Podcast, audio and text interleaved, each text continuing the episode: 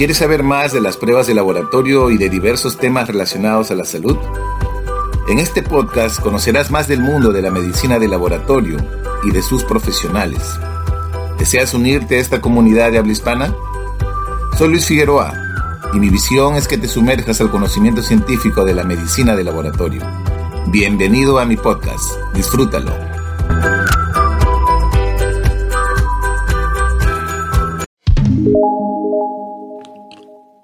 Hola y feliz día para todos. Soy Luis Figueroa y los estaré acompañando con la mejor información sobre medicina de laboratorio. Bienvenidos a un nuevo episodio de tu podcast preferido. Calidad igual a William Edward Demings por el infinito. Como profesional de la medicina de laboratorio dentro de nuestras actividades diarias en los laboratorios clínicos, respiramos calidad. La razón es que los laboratorios tienen el privilegio de trabajar bajo la implementación de sistemas de gestión de la calidad, en especial la norma internacional ISO 15189 de la versión 2012, denominada Laboratorios Clínicos, requisitos particulares para la calidad y la competencia. Bajo esta premisa y al respirar calidad, su representación en base a estos fundamentos principistas nos llevan a su principal representante, el ingeniero y matemático estadounidense William Edwards Deming, a quien se le considera como el padre de la gestión de la calidad. Deming describía el sistema de gestión de la calidad como un sistema, como una serie de funciones o actividades dentro de una organización que trabajan juntos todos para el objetivo común de la organización. Estas partes son interdependientes y por lo tanto requieren de la gestión para mantenerse en equilibrio. Él sugirió que una orquesta de música era un buen ejemplo de un sistema y que el director de la orquesta en este caso representaba al gerente responsable de la optimización de la calidad y del desempeño en un laboratorio clínico. Al ser miembro de la Asociación Americana de Química Clínica AACC de los Estados Unidos de América, puedo participar de un foro académico que tiene esta asociación y que se denomina Artery. En agosto de este año, Sue Brooks directora de Awenson Numbers de Canadá y especialista en temas de calidad analítica en laboratorios clínicos, realizó una pregunta.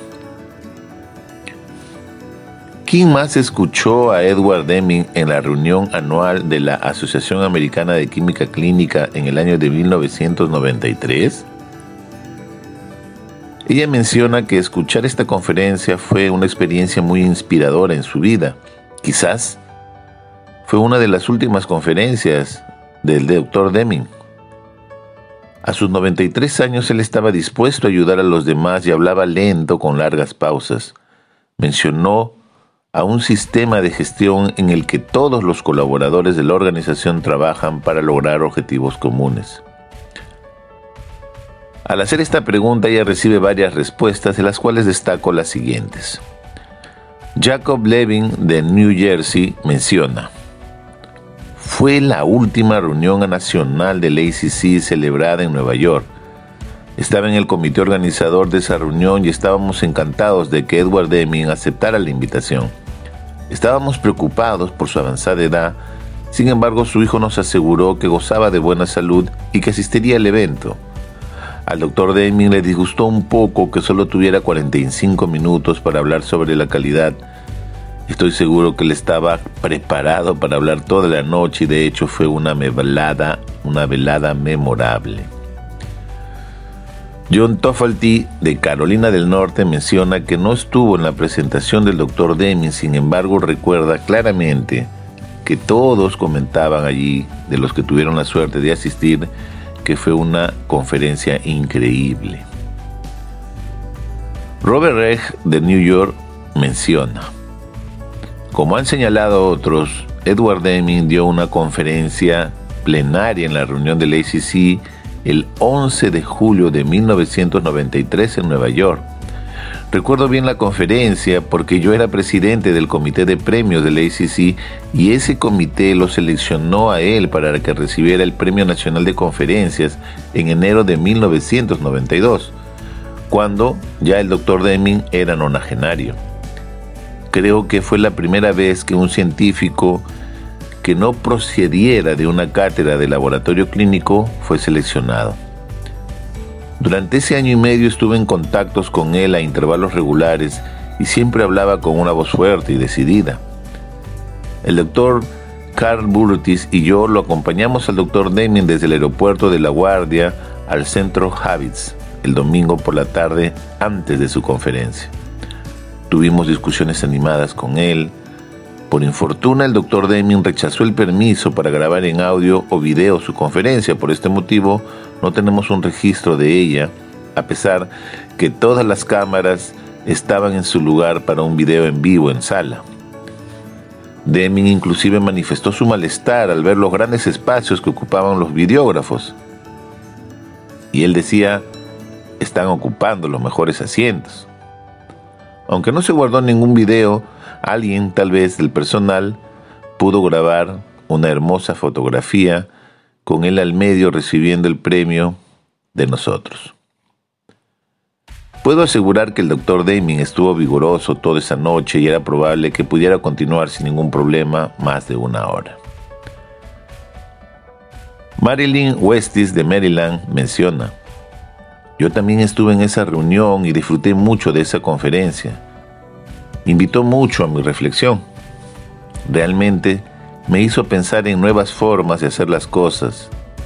Esta es una de las actividades que más disfruto del ACC, estar abierto al cambio y ser adaptable. Apreté mucho de estos en estos años. Al leer todos estos testimonios de un gurú de la calidad como el doctor Deming, pues invita seriamente a una reflexión profunda. Gracias al esfuerzo del doctor William Edwards Deming, se han producido mejoras sustanciales en los procesos de la calidad en el mundo. Ha ayudado a muchas empresas que actualmente viven su filosofía y son competitivas, buscando siempre la mejora y una visión a largo plazo. En la actualidad, es uno de los nombres más recordados en lo que a calidad se refiere, excelencia y gestión. Destacar que hoy en día existe la fundación The Deming Institute, donde honran su legado, al hacer de sus enseñanzas cobren vida hoy y en el futuro, buscando enriquecer a la sociedad a través de la filosofía del Dr. Deming.